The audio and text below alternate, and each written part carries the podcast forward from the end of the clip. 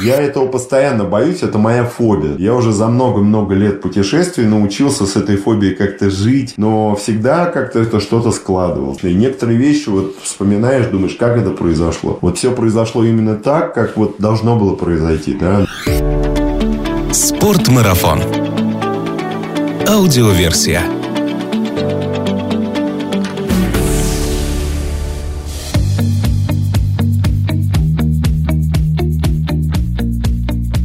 Привет всем зрителям Спорт Марафон ТВ и слушателям подкаста Спорт Марафон аудиоверсия, которые услышат эту запись чуть позже, но обязательно услышат. Меня зовут Артур Ахметов, я автор и ведущий подкастов Спорт Марафона, и здесь в прямом эфире СМТВ на YouTube канале мы записываем подкасты про аутдор, снаряжение для приключений, путешествия, активный отдых и все, что с этим связано. Не буду долго томить вас сегодня вступлением, а сразу перейду к разговору с сегодняшним гостем, потому что мой сегодняшний гость не нуждается в представлении, во-первых, а во-вторых, и сам любит долго поговорить. Поэтому сэкономим время, которого у нас всего лишь 55 минут, и поприветствуем Константина Галата. Константин, привет! Здравствуйте. Вижу тебя таким, знаешь, э, покрасневшим от э, хорошей прогулочки. Я знаю, что ты сегодня был в горах, с утра рано поднялся и успел к нашему эфиру. Я, честно говоря, переживал, успеешь ты или нет. Расскажи, ты куда сегодня ходил? Сегодня мы втроем прогулялись на границе практически с Грузией. Ну, понятно, что на границу как бы выходить нельзя, но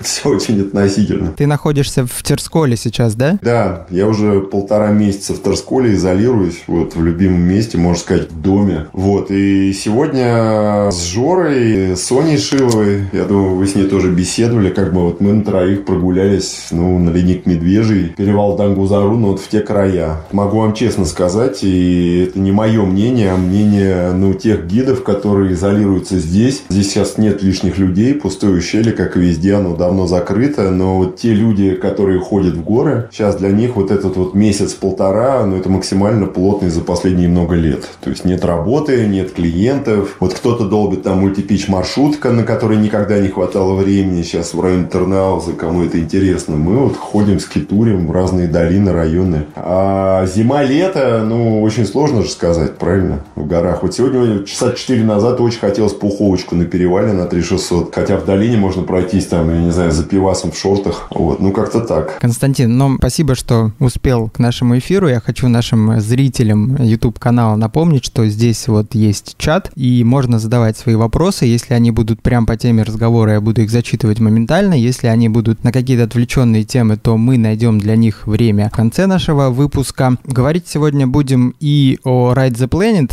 и, наверное, не о Ride the Planet. Первый мой вопрос, он про название. Вот когда читаешь Ride the Planet, на каком-то ментальном уровне в голове понятно, что это такое, но на английском языке. А вот как перевести адекватно на русский язык? И надо ли вообще на русский язык переводить это название? У меня 10 лет стоит этот вопрос, потому что это требует то телек, то что-то. То есть, ну, как это по-русски? Ну, наверное, кататься по планете. Кататься, используя планету, наверное, как-то так. То есть, это не travel, как бы, да, потому что, ну, кататься. Ну, сложно перевести. Однозначно, вот чтобы, вот, ну, по-английски же тоже это не супер значимое какое-то понятие. Райд – двигаться, кататься, именно в, пла- в плане кататься, не перемещаться, а именно, мне кажется, она максимально для этого приспособлена, чтобы... Обоюдовыгодное использование планеты, чтобы и планете нравилось, и Константину. Да не Константину, не надо про меня говорить. Вы беседуете со мной, я просто, ну, представительское лицо. Я директор, меня пацаны все, райдеры и прочие операторы директором зовут. Я тоже могу директором называть. Хорошо, неважно, как бы, ну, кататься.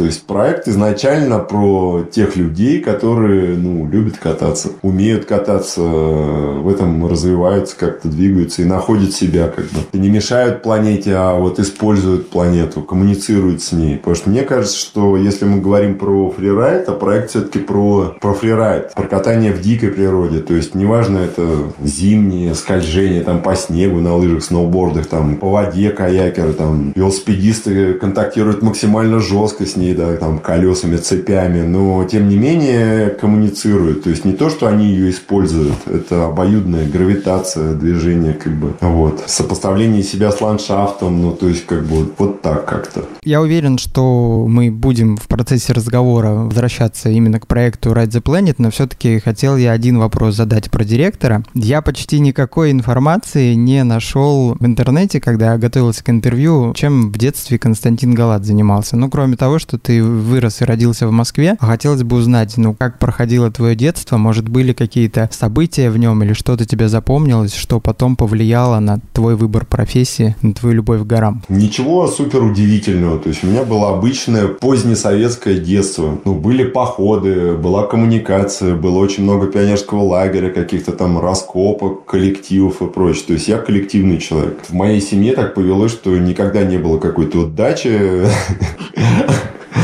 То есть это всегда были походы, когда папа, я помню, в детстве нас спрашивал, папа инженер, мама экономист, много детям уделяли времени. Вот горы меня, естественно, папа привез. Не естественно, а привез папа там в 9 лет, и, собственно, в Предбрусе я вот первый раз оказался в 9 лет. На лыжи он меня поставил там на Нагорной, во врага где-то. А так обычное, я говорю, советское детство, очень много как бы вот системы, которая тогда была, которая образовывала двор, там, секции, пионерские лагеря, походы. И к этой профессии, ну, я как-то докатился, скажем так, да, потому что образование техническое, более того, я там закончил школу при МИФИ, потом закончил авиационный институт, аспирантура, но 90-е годы страна рушилась, или наоборот преобразовывалась, как бы менялась система, и как бы, то есть по специальности, по своей прямой специальности, там, по диплому, я не работал ни дня, скажем так, а хотелось заниматься уже в сознательном возрасте, ну, архитектурой, хотелось заниматься какими-то вот, ну, графикой, чем чем это моя профессия, которая была до Ride the Planet, до гор, до того, как она вот, ну, разделилась. То есть, ну, в этом прошло где-то 15 лет жизни. Дизайн студии, съемки, графический дизайн, фотоаппарат в руках всегда. А потом, а, а потом горы, да. Ну, горы были, ну, я московский ребенок, как бы. Я даже не учился ни в какой спортшколе, там, на горных лыжах. Это все было как-то как так. Но папа однозначно привил все это и мне, и сестре, и просто мне в большей степени. И потом я эту историю продолжил сам. Копил денежки денежки студенческие какие-то, выезжал в горы, Кировск, Кавказ, там куда-то еще. Франция, там 2000 год, уже такая фрирайдная, скажем так,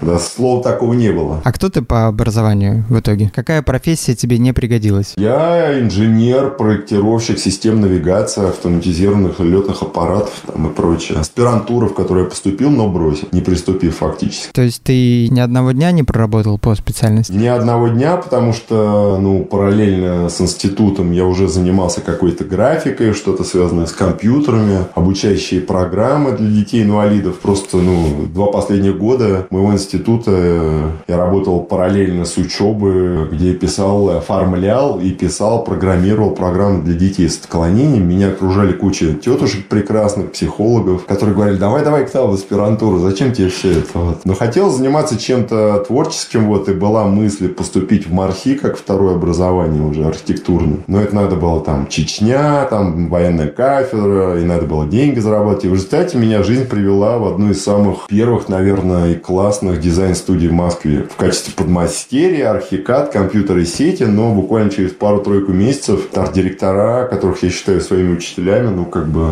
сказали, слушай, а на Макинтоше можешь? Я сел за первый свой большой Макинтош в каком-то 97-м году, и они сказали, слушай, сиди здесь, вот, и начали подсовывать мне книжки и прочее, и там вот я прошел вот какую-то, ну, практическую школу моей будущей профессии, все, что связано, ну, с какими-то изобразительными вещами, вот. Потом я ушел в фриланс, и 10 10-15 лет это вот, ну, как бы, когда я не в горах, это как бы что-то связанное вот с визуализацией какой-то. И, наверное, РТП оттуда вот, ну, как-то потом и вырос, как симбиоз гор и не гор, как бы. А сейчас ты считаешь себя фрилансером или у тебя все-таки работа по найму? Не, ну, никакого найма вот не было с той самой ее программы с какого-то 2000 года, по-моему, даже с 99-го. Я никогда по найму больше ни разу не работал. Ты часто говоришь, что твое одно из любимых мест на Земле – это Терскол, и ты проводишь проводишь там много времени, а Москва сейчас для тебя это дом или дом уже где-то в другом месте, Москва просто место, где ты родился, вырос, и тебе там удобно работать? Нет, Москва тоже дом. Я по ней скучаю, путешествую много по миру, ну и по месту, и по... Ну, есть же малая родина, да, то есть вот, вот место, где ты родился, дворы, бульвары, как бы какие-то ощущения, друзья близкие, которые там, в том числе. Другое вопрос, что они там все запаренные носятся и прочее, да, и как бы я верю вот, а когда они вдруг оказываются первый раз или там в десятый раз при Брусе здесь, да, вот здесь вот ну, коммуникация более ценная, мне кажется. И Москва тоже дом. А вообще дом, ну, с возрастом все больше планеты Земля, как бы скажем так.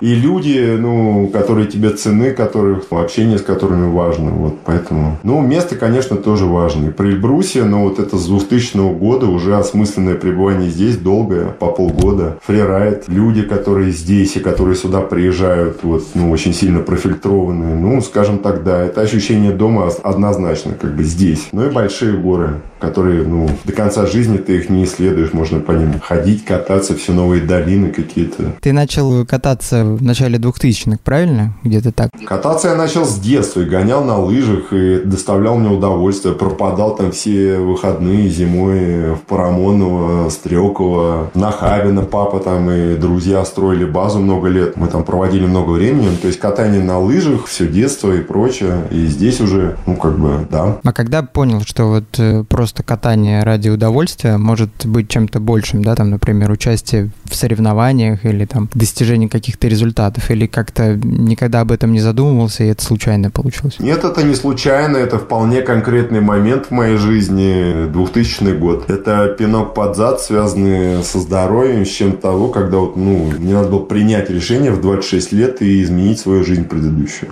каким-то образом. И оказаться здесь. Я оказался здесь на 5 месяцев, провел здесь вот с ноября по май, практически не выезжая, как бы, да, и потом спустившись в Москву, вот с того момента вот 10 лет прошло, 10 сезонов прошло в Прельбрусе, зимних сезонов. Потом лето, еще восхождение, какие-то трекинги. Ну, в общем, это место стало тянуть и расширяться география путешествия, связанная с катанием горами и людьми. Ты сказал, что всегда практически путешествуешь очень давно с фотоаппаратом в руке. Помнишь ли свой первый фотоаппарат и первый снимок, который ты на него сделал? Ну, у папы, во-первых, были пленочные фотоаппараты, потому что, ну, он тоже любил снимать, все детство проявлял там в ванной, закрывался пленки, слайды и так далее. Наверное, первый фотоаппарат был его, чуть-чуть так я пробовал, а мой первый фотоаппарат был Canon, по-моему, 30, вот, с которым, ну, первые пленки я четко помню, кто меня к этому подвел, это мой друг, которого уже, к сожалению, нет на планете, вот он мне там дал первые два объектива, помог там, сказал, Костян, тебе нужен свой собственный фотик, хватит стрелять, вот, это, я не помню, какой это был год, но вот с того момента, да, это каждая поездка, это пленки, черно-белые, эксперименты, контрольки, слайды, но параллельно были фотоаппараты, на которые я не снимал, но я оставил композиции, это вот, ну, я наблюдал, как работают другие профики студии, связанные с рекламой, дизайном, свет, фона, как бы, да, то есть, ну, то есть для меня вся эта фактура, потом я с этими снимками работал, их обрабатывал, там, ну, как бы, фотошоп, слои, композиции, ну, то есть, грубо говоря, для меня эта история, ну, она как-то проникла так, естественно. А первый фотоаппарат, когда мне сказали, что я фотограф, Это 2005 год, выставка «Вертикальный мир», Артем Зубков, ежегодная выставка, тогда. Артем делал так классные ивенты, международные судьи, вот, и я решил поучаствовать. У меня была хорошая история с каякерами, мы с ними там много проехали за лето, и Норвегия, Италия и прочее, я везде их снимал, они уже начали для меня как бы позировать, то есть я не просто был наблюдатель, а это были уже, ну, какие-то постановочные вещи. В результате, ну, как бы я там выиграл фотоконкурс, и мне дали крутой фотик, фотик первый в России Canon привез. Какой-то, я даже забыл, как он уже называется. А, ну, что-то какой-то Canon спортивный. После чего меня звали, стали звать уже снимать какие-то ивенты. Потом был конкурс для Red Bull, работа для них там полтора года. Для, ну, как фотограф, да. Ну, то есть, грубо говоря, с этого момента, ну, вот фотик как бы, ну, да, он всегда со мной. И до сих пор. Мне доставляет это удовольствие, ну, скажем так, если я иду просто так созерцать в горы, я беру с собой фотоаппарат, но я созерцаю, но еще расставляю какие какие-то акценты там, ну, даже если это, ну, не нужно, я не зарабатываю этим, я не фотограф уже много лет, ну, и это просто взгляд на мир вот такой, когда ты, ну, отрезаешь линию, ну, лишнее, там, строишь композицию, как бы делаешь из складываешь в истории, будь то пейзаж, там, сюжет, вот как-то так. А можно ли сравнивать, что больше нравится, снимать на фотоаппарат или снимать видеосюжеты сейчас? Или такого нет? Ну, во-первых, такого нет, и то, и другое, у нас все это параллельный перетекающий процесс сейчас, как бы, да, но видео это, конечно, новое измерение. Это ритм, это музыка, это, ну, как бы управление эмоциями людей, которые потом это смотрят, ну, вот еще и не только через картинку, а через ритмическую основу, через паузы, пустоты, как бы наоборот. Ну, вот новое измерение, да, видео, конечно. Тогда к видео постепенно и перейдем. Если вот говорить про, может быть, даже не первые фильмы Ride the Planet, а вообще про видео, которые ты и твоя команда снимали там 10-15 лет назад, удается ли что-то иногда пересмотреть? И какие при этом эмоции? Хочется ли что-то там переснять или поностальгировать хорошо? Ну и то, и другое, и третье.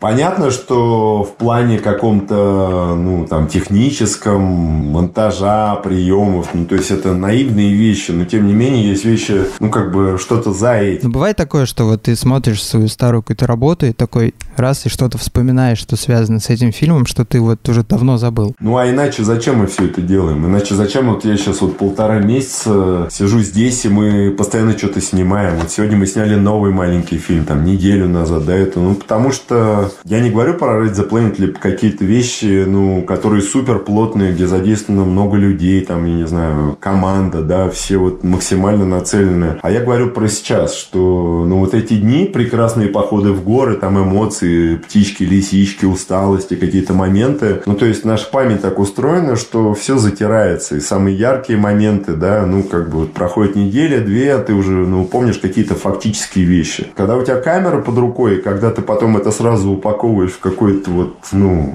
выстроенную историю, да, то есть, ну, она в ней остается жить. Это фиксация времени, фиксация эмоций. Ну, как бы, зачем это все делать? Ну, в том числе, да. Потому что, ну, это, ну, художественное средство, как бы, которое запечатлевает, собственно, нашу жизнь. Она же конечна. Каждый день люди, с которыми ты проживаешь. Я сейчас говорю не просто про горы, а как бы, ну, не знаю, можно пойти и сделать просто вот с фотоаппаратом, с камерой репортаж на 9 мая или пройтись по бульварам, зафиксировать весну-осень. Ну, как бы, чемпионат мира прошел, там все все снимали, да, ну, здорово, если у кого-то это потом вот складывается, чтобы это сложить и оставить, нажать кнопочку сейв, и это есть, как бы, к этому можно возвращаться. Не хаос, как бы, а выстроенная история какая-то. Наверное, поэтому люди так любят снимать сторис в Инстаграм и потом их сохранять в своих личных профилях, чтобы потом лет через 10 вернуться. Практически все твои фильмы, если почитать интервью, они снимаются не по сценарию. Сам говоришь часто, что есть определенные реперные точки, которые ты хотел бы снять, а само кино, оно уже рождается там, на площадке. Появляются новые актеры, у них появляются новые роли. Вот каково это снимать кино не по сценарию? Можно же снять э, что-то абсолютно бесконечное и потом никогда не смонтировать. Ну, во-первых, мы, если говорить про РТП, либо про какие-то, ну, законченные вещи, мы всегда зажаты супер графиком. Время, погода, шансы, как бы, что-то максимально, как бы, снять. Ну, это всегда так. Это 10, 12, 13, ну, максимум там 3 недели съемок. Потом столько же приблизительно время на обработку, монтаж, как бы придумать, выстроить вот эту всю историю. То есть мы всегда в любом случае ограничены. Это не, не некая бесконечная история. Понятно, что можно сидеть там по полгода и снимать такой же фильм, ну, выжидать какие-то ключевые моменты по свету, по эмоциям, по сюжетам, как бы, ну, это будет другое кино. Это будет не Ride the Planet. Вот, если мы говорим про Ride the Planet, то вот он такой. То есть мы оказываемся в каком-то месте, какой-то команды, не какой-то, а выбранной команды. Я про это уже говорил, это очень важно. С какими людьми ты проживаешь этот кусок жизни. Вот. И все включаются в этот вот процесс жизни с одной стороны, real life, но и фиксации того, что происходит с другой стороны. И в камеры, как правило, попадает все самое прикольное, что мы проживаем. Это не инсценировано как бы. Вот. Если мы говорим про катание, это же понятно, что это фрирайд, как бы это совершенно неизвестные споты. Никогда ты больше не окажешься окажешься в этой же точке, в такой же свет с такими людьми, там, с вертолетами, без, вот, и запечатлеваем, если у нас удается, если мы не накосячили, если там позволила погода, что-то вот, что происходит здесь и сейчас. Это нельзя повторить. В этом, наверное, фишка фрирайда, как бы, да, ну, это понимают все и райдеры, и операторы, ну, пилоты, все, кто в этом участвует. И потом из этого выстраивается какая-то вот уже законченная история. И моя задача, и ребят всех, ну, вот, как бы, оператора обязательно, монтажера, с которым, я говорю, мы закрываемся, вот, ну, это прям такой вот процесс сложный эмоционально, как бы из этого собрать, выстроить, как бы, историю. Потому что она может быть очень разной из одного материала. Я уже много раз говорил, что посыл, что ты хочешь увидеть потом, и что человек вот после там этих 25 минут, какая эмоция у него останется, на стадии монтажа очень многое закладывается. Музыки, ритма, как бы. Ride the Planet, он такой. Э, есть другой формат, там, документальный и прочее, где ты заранее, ну, должен продумать концепт, какие-то точки, через которые ты проведешь людей, как бы, которые это смотрят, воспринимают, там, снимешь это заранее. Естественно, есть вещи, которые, ну, не могут жить в таком формате. Но Ride the Planet, он такой. Было ли так у тебя, что вы отсняли материал, а вот фильм никак не рождался на этапе монтажа? Я этого постоянно боюсь, это моя фобия, да, потому что на мне же еще там контрактные вещи, тайминги, журналы, статьи. Это моя фобия. Я уже за много-много лет путешествий научился с этой фобией как-то жить, но всегда как-то это что-то складывалось, да, всегда может быть что-то лучше, да, или что-то более эпичное. Некоторые вещи вот вспоминаешь, думаешь, как это произошло. Вот все произошло именно так, как вот должно было произойти, да, ну, не надо ничего переснимать, не надо к этому возвращаться. Есть вещи, где прям вот не клеится, погода не позволяет, там какие-то, ну, травмы, траблы, там, я не знаю, да, но все равно потом что-то происходит и что-то вот складывается. Но чтобы совсем ничего не получилось, вот 36 фильмов, 36 поездок, ну, вот они есть, как вот они такие. Они могли бы быть другими, да, но они бы все равно, наверное, были. Потому что, ну, это коллективная энергия, общее желание. Тут никто никого плеткой, тут никто никого не нанимает. Ну, условно, да. У нас это так уже 10 лет. То есть здесь все люди, операторы, вот они как вот пазл какой-то складываются. И райдеры между собой несовместимые не могут оказаться в одном, ну, как бы трипе, да, люди. Хотя, ну, мне сложно сейчас представить, кто настолько несовместим с кем, как бы, да. Кажется, горы там всех объединяют, когда вы в процессе творческом находитесь. Ну, как бы, да, это люди уже, которые, ну, раз их позвали, ну, все друзья все друг друга знают, как бы, и прочее, ну, на одной волне какой-то. А РТП это просто шанс, ну, сделать что-то вместе, что по одному сложно. Просто или невозможно, да. И споты, и команды, и финансы, и чтобы все сложилось, ну, как бы для райдеров там вот какие-то условия, чтобы они себя проявили, собственно, ну... Интересно было бы поставить эксперимент и дать тебе исходники какого-нибудь первого из фильмов и посмотреть, что ты смонтируешь на этот раз. И будет ли этот фильм похож на тот, что был смонтирован 10 лет назад. Но такой, наверное, эксперимент мы поставить не сможем. О другом спрошу. Я лично познакомился с проектом Ride the Planet после того, как э, ребята из магазина Спортмарафон попросили меня поставить в магазине э, музыки из твоих фильмов. Просто я занимаюсь той музыкой, которая звучит у нас в магазине. И я начал смотреть фильмы Ride the Planet и слушать музыку, и хотел все узнать, а кто же ее туда подбирает. И вот недавно совсем ребята мне тоже сказали, а вот Константин Галат. Я думаю, можно ли тебя назвать музыкальным продюсером? Потому что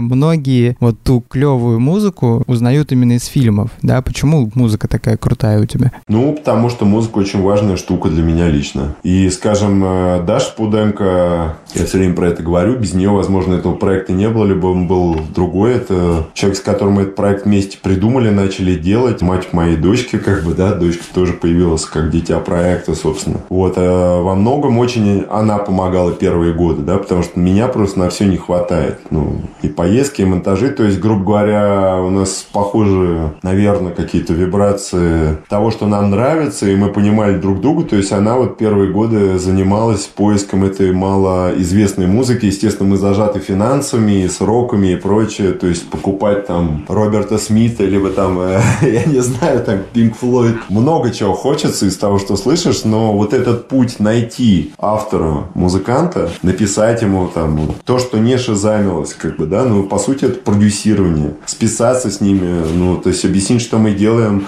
как правило, музыканты, ну, там, я думаю, что в 70-80% случаев в нашем проекте это, ну, то есть они хотят и они рады, они с удовольствием потом смотрят на свою музыку внутри наших фильмов, сегменты, постят их как бы. То есть это люди, которым близко то, что мы делаем по картинке, по нашей эстетике. То есть это, ну, вот такой путь поиска музыки. Личная переписка, там, поиск контактов, ответы, там. Ну, я больше, наверное, спрашивал тебя не про техническую часть поиска музыки, да? Не, а потому что это такой путь, как бы, найти это все. Сидеть и, как бы, ну, сейчас все супер доступно. Есть интернет, SoundCloud, в тебя льется эта музыка просто бесконечными объемами. Вот, и вопрос селекции, как и во всем сейчас, да, то есть мы сейчас, ну, можем потреблять любое, как бы, да, там, мы сейчас вот с тобой беседуем, ты можешь там приключить 100 кнопок, там, куча говорильней, каналов на все темы, там, и прочее, да, то есть вопрос выбора, как бы, становится. Но когда музыка соотносится с картинкой у тебя во время съемки? В моей голове. Тут, тут, тут, тут, тут я полный диктатор с самого первого фильма и прочее. То есть, ну, Даша ищет музыкантов, либо там после этого были много людей, которые помогали. Девушки, мальчики, друзья мои, там вот, ну, в разные годы. Это, ну, самое сложное для меня, могу сказать честно, да, потому что, ну, проект музыкальный, на, в музыку монтируется все, как бы, да. И поэтому пока вот не сложилась вот эта история, не найдена эта музыка, вот, ну, как бы, вот это для меня бессонные ночи. А дальше, когда вот она как-то найдена потом из этих авторов, у которых тоже куча альбомов совершенно разных, по стилям, по всему, поиск именно конкретного трека, дальше внутри этого трека самого эмоционального момента, монтаж, переклейка фрагментов, ну, как бы, вот, вот это и есть, как бы, Raid the Planet, наверное, тоже, помимо картинки. У тебя бывает такой эффект, что от прослушивания новой музыки мурашки по коже бегают? Ну, так и происходит, это и должно быть быть как бы именно так, но мне кажется.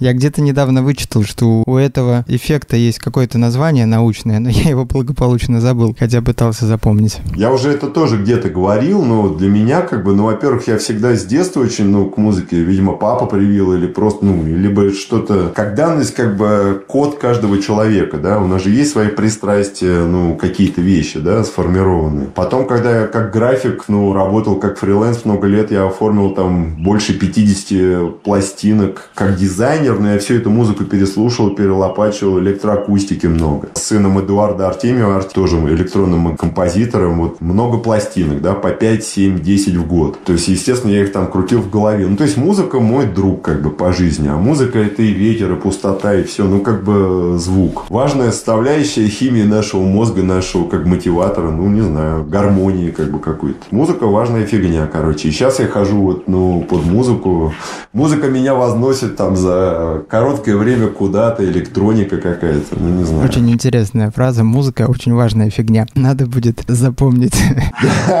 Не, ну в смысле, ладно, фигня плохое слово, но важное... Не, нормально, хорошо легло. Самое абстрактное проявление человеческого, ну как бы, естества, да, в гармоническом виде, это музыка, вибрация. Максимально близкая к тому, что нас окружает, вибрирующий мир. Как бы мы тоже вибрирующие молекулярные как бы и прочее. И когда вдруг человек там попадает в какой-то свой собственный резонанс, какой-то мелодии, гармонии, да, ну тут мозги отступают на второй план однозначно, как бы, да. А если еще и картинка в этот момент, то все капут. Я не могу тебе не задать этот вопрос, потому что он вот только мне пришел от режиссера нашей трансляции, да, если я не задам его, он может нас просто отключить. Назови топ-3 музыканта свои. Может быть, не сейчас, а в целом, или то, что ты слушаешь сейчас. Топ-5 готов назвать. Роберт Смит и группа Q, куча всяких разных проектов связано с Брайаном Инна как экспериментатором звука. Брайан Инна и вокруг него все, что делал Брайан Инна по жизни, как бы самых первых там аналоговых вещей. Вот он меня сформировал, наверное, ну как-то во многом. Дэвид Силвайн, мой близкий друг, хотя он жутко депрессивный, и все, что делал он в разные группы, группа Japan. Но это то, что всегда со мной, наверное. Последние годы я слушаю много электроники. Наверное, я слушал ее мало в юности, в 90-е ну, как бы... Твои музыкальные пристрастия, они из года в год меняются, да? Не, не пристрастия, есть просто вещи, которые, ну, крутые, цепляют. Критерий один, что-то вот тебя цепляет, либо нет. А кто это сделал, там, Агата Кристи, там, в разные годы, или Дэвид Бови, я не знаю, электронщики, либо какие-то сейчас вот молодые совершенно это не важно как бы. Но вот э, то, что, наверное, сформировало в детстве, да, это когда папа, помню, сидел на бобины, перегонял со своим другом. И у нас был Клаус Шульц, ну, начальник всей немецкой школы электроники, Ambient, как бы и прочее. И это какие-то 80-е годы, бобинные, как его звать там, магнитофон, пленочки в двух целлофанчиках, потому что они рассыхались, перегоняли с каких-то дисков, которые привозил их друг, который уже жил в Америке, потому что его папа был там какой-то чиновник, ну или там что-то в торгпредстве, да, и он имел возможность привозить, и это было настолько несоразмерно, потому что в этот момент на улице, там, на Нагорной, ну, звучала машина времени, а ты дома выходил совершенно там в четвертом классе, офигевший, в наушниках прослушав там, ну, альбом Дюна Клауса Шульца, да, который клеился еще, ну, как бы циклировался, сэмплировалось физически, как бы, да, пленочка резалась ножницами, склеивалась с одного магнитофона дорожку, и это вот было волшебство непонятное, как бы. Ну, короче, я не могу назвать топ-3, но Роберт Смит друг, брат. А так и Депешмот в какие-то годы, ну, то есть какие-то минималисты, и, я не знаю, и походы в консерваторию, потому что это тоже было что-то новое, не потому что я, ну, абонемент был, я помню, на третьем курсе. Спасибо, в общем, тебе за музыку. Привет от всех ребят, которые слушают некоторые треки в нашем магазине. Вопрос следующий. Считаешь ли ты проект Ride the Planet успешным? И в чем, в принципе, заключается критерий успешности для тебя? Я считаю, что он успешный, потому что за эти 10 лет 36 фильмов, 36 трипов по 2-3 недели с отличными пацанами, прожитых супер плотно. Ну, как бы, я думаю, что вот они тоже вспоминают эти трипы, и неважно, сколько лет прошло, это вот, ну, как бы хотя бы вот в этом, да, вот для меня вот, вот это успех. Общение, коммуникация, риски, совместные прожитые эмоции, как бы. Ну, а потом кино, как бы, да, оно вот потом все это как-то зафиксировалось. Поэтому в этом плане, да, я считаю, что, ну, вот в этом плане счастливый человек, потому что никто не из-под палки не, не загонял нас ни в один из этих фильмов, там, ни каякеров, ни велосипедистов. Это все какая-то вот такая история. И я за это благодарен, что ну, была возможность вот так прожить плотно это время. А так, что такой успех, ну, я не, не знаю, я, ну, вот я ответил так, как я ответил. А как ты думаешь, успех РТП, он связан с тем, что у нас, в принципе, ну, в нашей стране не так много подобных проектов? Ну, я говорю, что значит успех? Ну, фильмы идут по телеку, кто-то бы еще снимал, ну, наверное, наверное, да, я понимаю, что в Европе, ну, или где-то в Штатах, да, где огромное количество, во-первых, культуры всего этого продакшена, как бы она гораздо глубже дальше, потому что вместе с индустрией, ну, все зарождалось там, как бы и лыжи, и велики, и прочее, как-то и первые вещи, и скейтовые вещи какие-то, ну, неважно. Да, наверное, как бы, если бы у нас была бодрей, как бы, ну, среда, она даже была бодрей 10 лет назад, 15 лет назад. Сейчас этого сильно меньше. Но изменился мир, не надо говорить только про нашу страну. Мне кажется, это, ну, общая какая-то тенденция. Изменилась скорость жизни, восприятие, там, мотивация. Но скажем так, что конкуренция, конечно, в Европе сильно выше в плане, ну, продакшена, компаний, каналов, которые это потребляют, журналов. Ну, одно подпитывает другое, скажем так. Соответственно, контесты, райдеры, спонсорские контракты и прочее, ну, чтобы, ну, большее количество людей воспринимало вот outdoor как, как профессия, не только гид, да. Все-таки гид и райдер это разные вещи, для меня это принципиально разные люди. Ну, так и есть, как бы. Либо ты катаешься всегда на топе и с равными себе, либо ты, ну, получаешь вознаграждение за то, что ты кого-то куда-то обеспечиваешь безопасность, что-то показываешь, чему ты учишь. У меня есть еще блок вопросов, которые я приготовил специально для тебя. И это вопросы, которые придумал не я, а придумали твои друзья и знакомые. Я постарался найти наших общих знакомых и попросил их, а какой бы вопрос задали вы Константину Галату. И сейчас мы перейдем к этим вопросам. Вот вопрос, который, наверное, логично ляжет в продолжение нашей беседы. Мне прислал Рустам Ибрагимов из Грузии. Они были с Тасей Алехиной у меня тоже на подкасте. Там была смешная история, мы перепутали имена друг друга. Я называл Рустама Русланом, Тасю называл Аленой, они меня называли Артемом, но, по-моему, слушатели этого не заметили. Ну и ладно. Так вот, Рустам Ибрагимов спрашивает у тебя, как бы ты хотел видеть развитие проекта Ride the Planet или, может быть, новый проект Есть ли новые, то какие идеи? Ну, не отвечу пока, потому что я в стадии как бы вот паузы сейчас нахожусь. Не потому что Ride the Planet кончился, ну, то есть как бы, ну, вот он сейчас, все, планета затормозилась, и я затормозился, вот. И как бы я хотел затормозиться с Ride the Planet в том виде, в котором он был. Ну, вот я уже это говорил, что где-то назад, может быть, два. И все пацаны не дадут соврать, Рустам в том числе. Он говорит, ты же уже говорил три года назад, что это последний. торчишь на том, что, ну, как бы вот хочешь сделать чего-то, что одному-то вот и либо скучно, либо невозможно, как бы, да. Вот Рача, вот фильм, я считаю, что самый, наверное, мощный за последние годы, который вот Рустам в нем поучаствовал, но это просто вот, ну, вот, он как, как некий бонус, там и музыка другая. Но все хотели там оказаться, все хотели это прожить, попробовать что-то, и погода нам благоволила, и все задвинули там личную жизнь ради этого. Вот. Как трансформируется Ride the Planet во что? Ну, я не могу сказать. Вот сейчас он трансформировался в эти полтора месяца в 5, вот 6 уже маленьких там пятиминуток с ворованной музыкой, любимой, вот какая нравится для ютубчика, как бы.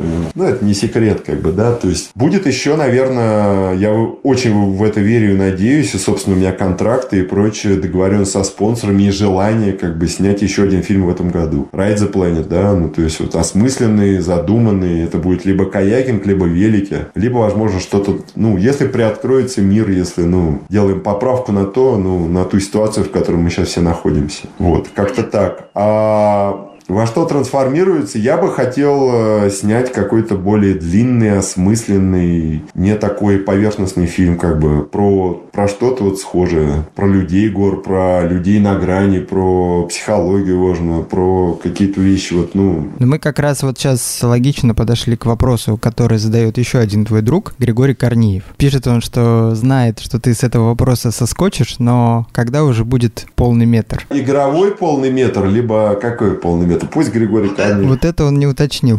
Но по-другому, да, вопрос также. А, насколько трудозатратнее то, что ты снимаешь сейчас, и интересно ли вообще снять полный метр? Да, интересно, конечно. Возможно, будет полный метр про то, что я уже снял, и то, что лежит 4 года, к чему я из-за Ride the Planet не могу вернуться. Вот не буду говорить про что, как бы, но вот мне надо на это 3-4 месяца. Гриша знает, и Рустам, о чем я сейчас говорю, если они спрашивают. То есть хочется, ну, остановиться и сделать то, что ну, давно лежит, и то, на что как бы в этом графике Ride the Planet количество, ну, продакшена, путешествий, ну, просто ком жизни, энергии, как бы это заложено, ну, сделать невозможно параллельно, не успеваешь. Есть вещи, ну, ради которых надо, вот, может быть, полтора месяца посидеть тут в Терсколе, походить там, ну, как бы, или ничего не делать, ну, осмыслить там, понимаешь, да, как бы. А полный метр, игровой полный метр, я про это мало чего понимаю. Вообще, у меня есть друзья, режиссеры, которые снимают, это огромное количество людей на площадке, каждый занимается чем-то своим. Вот все-таки РТП это такое детище, которое я мог вот, ну, в том объеме, в котором он был, ну, как бы подруливать, ну, как-то поднаправлять хотя бы в чем-то, да, там, имея свободу, но для всех, вот, то полный метр игровой, это совершенно, ну, иной жанр, которому я не учился, я допускаю, что я профан во многих вещах, мне надо будет довериться, ну, куче людей, которые, ну, делают то, что они делают, то, что они умеют, то, что я не умею. Другой вопрос, что я хотел бы, возможно, этому поучиться, и, может быть, у меня что-то получилось получилось, вот, а какую-то глубокую документалку осмысленную, ну да, я хотел бы, ну как бы попробовать сделать, задумать, ну просто это все совсем другой бизнес-процесс, как бы, да, ну возвращаясь, опять же, да, то есть как бы, ну прокат, бюджет и прочее, то есть та история, которую мы снимаем сейчас, она востребована, потому что сложился некий вот баланс там всего, как бы, да, и я научился это делать даже в сложных условиях, ну тем не менее, чтобы это было. С полнометражными вещами фестивальными какими-то, ну, сложнее. Может быть, перейти в формат продакшена, ну, более простого, ну, простого с точки зрения. Сейчас вот можно снять супер эмоциональную историю с GoPro ходить, как бы. Даже дронов у нас сейчас нет, потому что некому летать. Я бы очень хотел, мы бы сейчас могли снять таких эпичных картинок, которые вот в последние годы в РТП не получалось снять. Мы их проживаем, но некому снимать. Нет дрона. Пришли, посмотрели, чай выпили, раздали там. Ну, понимаешь, вот, нужна команда как бы. Гриша также у тебя спрашивает, какую из съемок за все годы проекта оцениваешь как самую сложную? Я думаю, что намекает на какой-то фильм, в котором он принял участие. Ну, наверное, да, где Гриша чуть не погиб, где еще несколько людей чуть не погибли. Объективно, как бы, да, там было опасно, нервно, связано с вертолетом, но очень сложный был фильм. У нас было много, ну, как бы сложных фильмов, где все складывалось. Но было объективно очень, как бы, непросто, эпично, опасно, да. Вот, когда... Но это фильм вот «Западный Кавказ», который мне запомнится. Не, не только мне, Андрюхе Британическому, и Андрюхе Москвину, и Дэну, оператору. И Грише, где он тоже мог сильно ушататься. Вот. Э, а в плане физическом, ну, довольно сложный был фильм МТБ «Эльбрус», где мы жили там сначала на севере Эльбруса, таскали генератор на себе, там выживали где-то там на 3 500, вот, перебрались южно, и травмы были и прочее. Вот. Но он был физически физически очень сложный. Хотя Абхазия тоже была сложная, там палатки. Я не знаю, мне сложно сказать. Но вот фильм, про который сказал Гриша, это фильм 17 года, не было снега. Ну вот как бы да, вот он запоминается, потому что там, ну, реально были моменты прям такие вот, наверное, фильм, я не могу сказать, что он сложный, но это фильм, который я всегда на всех премьерах показываю бонусом, который нельзя снять еще раз. Это фильм «Северная Осетия». Вертолетный фильм в абсолютно диком регионе, в диких горах, в один вертолет, как бы в непонятную погоду, с ветрами, лайноопасностью, мощный. Но мы сняли за 5-6 дней такой фильм, который, ну, как бы, вот, вот он так сложился. Он тоже... Мне сложно сказать, каждая история по-своему уникальна. Есть фильмы, которые более легкие, который затекает. Ну, вот очень красивый фильм, неоцененный, я считаю, фильм, потому что, ну, я не понимаю, как соцсети работают. Я хочу его еще раз републиковать, потому что его посмотрели очень мало народу, при том, что я считаю, что с эстетической точки зрения он один из самых сложившихся. Это велосипедный фильм на плату Стюарт прошлой осени. Его посмотрели катастрофически мало людей. Ну, я смотрю за статистикой в сетях. Я не говорю про большие сети, там, инфопартнерские, одноклассники, Яндексы или Телек. Это отдельная история, как бы. А имеется в виду, ну, те люди, вот, которые, ну, меня любят, смотрят много лет, там, сами подписывались. Это же все не надутые какие-то, накрученные. Ну, то есть, нам это просто не нужно было никогда по бизнесу. И вот этот фильм почему-то не посмотрели люди. Хотя те, кто смотрит его первый раз, случайно говорят, почему я его не видел? Ну, потому что он очень эстетический, как бы, да. Ну, хотя зашел легко, как бы. Там не было сложностей, ну, как, каких-то суперсложностей. Ну, пустыня, да, там вода, бензин с собой, нет сотовой связи, но, тем не менее, очень красивый, мне кажется, и сложившийся по... Ну, короче, вот я не могу ответить, какой самый сложный. Ну, давай вспомним один конкретный случай, потому что его тоже мне прислал один из наших общих знакомых, его зовут Сергей Веденин. И спрашивает он следующее. Костя один из немногих людей с опытом глубокого проваливания в ледниковую трещину на большую глубину без веревки, но с удачным исходом. Пусть расскажет, как ему летелось и зачем он при этом уронил камеру и лишил нас такого видео. Это был, да, нелепый случай. Я на, весь, на всю жизнь больше я не падал в трещины, слава богу. Ну, как бы, но после этого я опасаюсь ледников. Сегодня мы тоже ходили по ледникам, причем по совершенно неизведанному леднику Медвежий. Ну, там сто лет никто не был, они уходят, меняются. До этого был Кагутай, до этого был Киртык ледники, до этого был Аделсу ледники. Вот, чутье как бы. А тот случай был очень комичный, да. Серега меня спас, вытащил. Я, я совершенно не повредился. Это было в пяти шагах комично от э, гряды как бы на, на Эльбрусе, где мы вот с группой, мы там с Серегой там вели ребятку от Вторскольского ущелья, я уже не помню. Я сделал там три шага, я даже не, мы еще никуда не ехали, все застегивали какие-то ботинки, проверяли датчики, что-то. Я делаю три шага там и вертикально свечу, ухожу в трещину там метров на 8 с камеры, а я еще снимал-то вот что-то.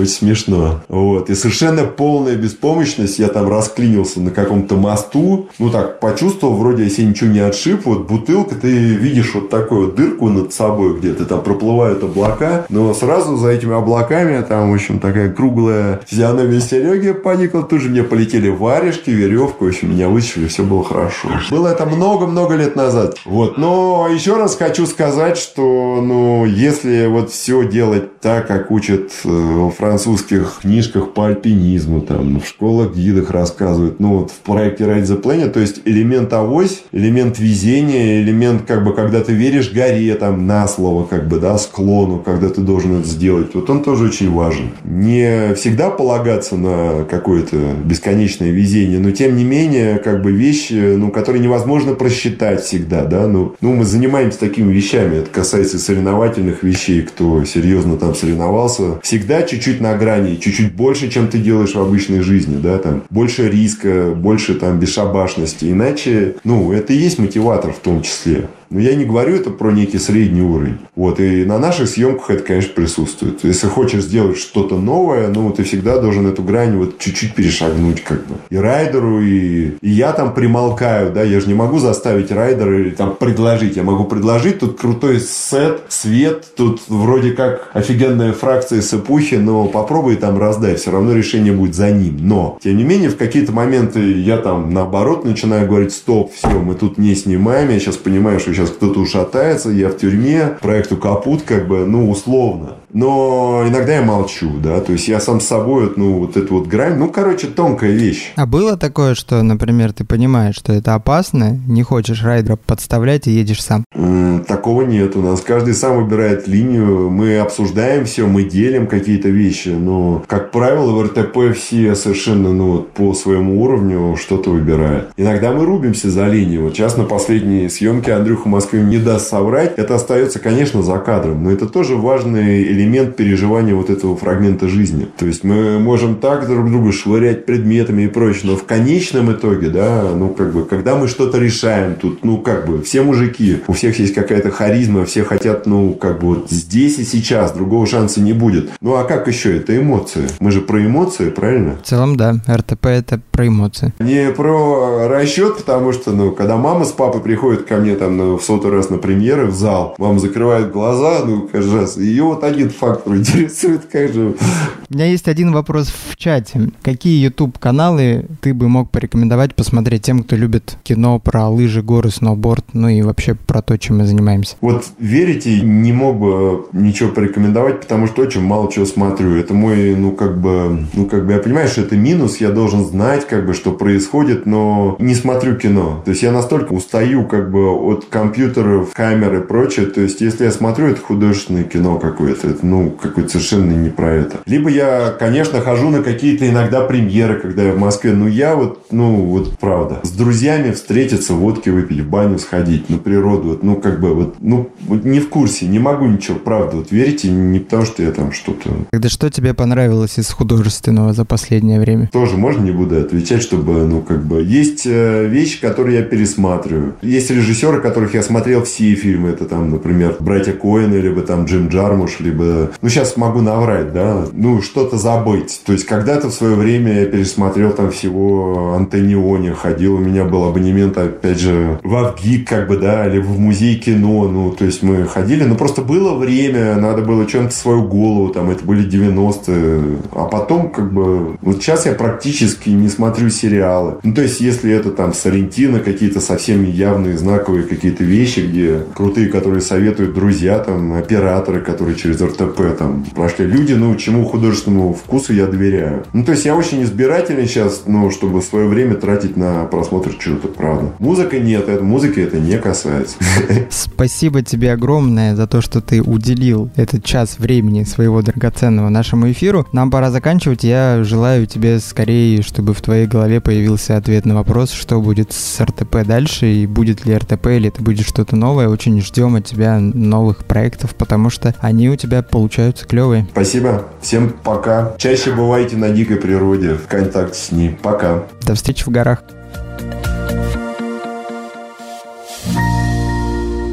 Спортмарафон. Аудиоверсия.